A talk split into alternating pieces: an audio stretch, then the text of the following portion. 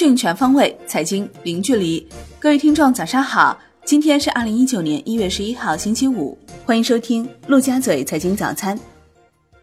宏观方面，中国二零一八年十二月 CPI 同比增百分之一点九，预期百分之二点一，前值百分之二点二。十二月 PPI 同比增百分之零点九，创二零一六年九月以来新低，预期百分之一点六，前值百分之二点七。中国二零一八年全年 CPI 同比增百分之二点一，为四年来首次突破百分之二；PPI 同比增百分之三点五。工信部部长苗圩表示，今后还有更大的面向制造业的减税措施出台，在消费领域还要继续实施增品种、提品质、创品牌这个三品的行动计划。在一些重点的消费品里，争取能够形成新的亮点，比如说新能源汽车、无人驾驶汽车，比如说四 K 高清的显示等等这些新的消费领域。国务院副总理韩正表示，严厉打击欺诈骗保行为，尽快构建起医保基金监管的长效机制，做好国家组织药品集中采购和使用试点工作，切实减轻群众药费负担。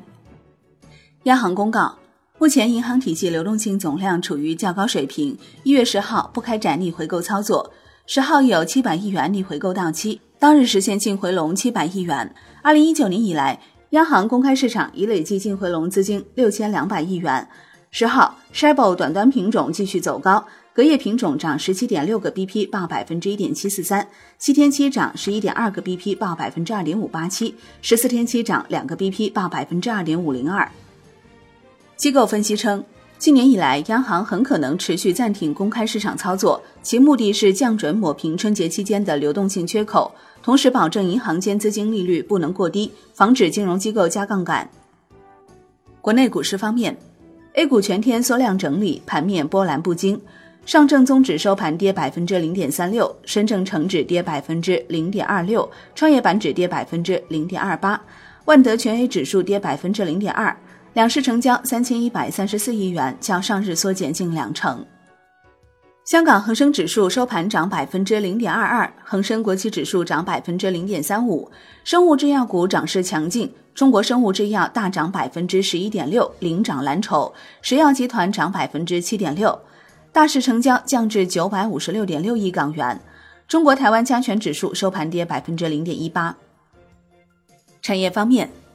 卫健委表示。下一步要做的是研究推进国家基本药物的供应保障综合试点，保证城市和乡村、医院和社区对国家的基本药物都能用得上。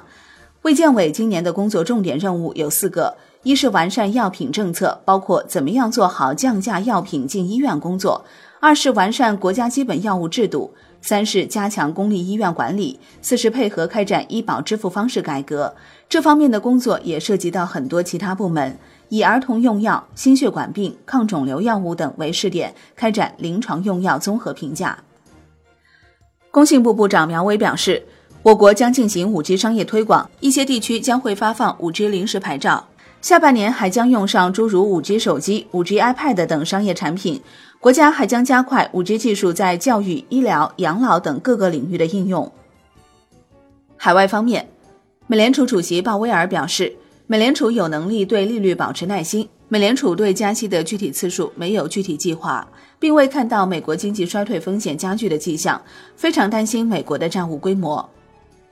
国际股市方面，美股连涨五日，道指收涨于一百二十点，收复两万四千点关口。截至收盘，道指涨百分之零点五一，标普五百涨百分之零点四五，纳指涨百分之零点四二。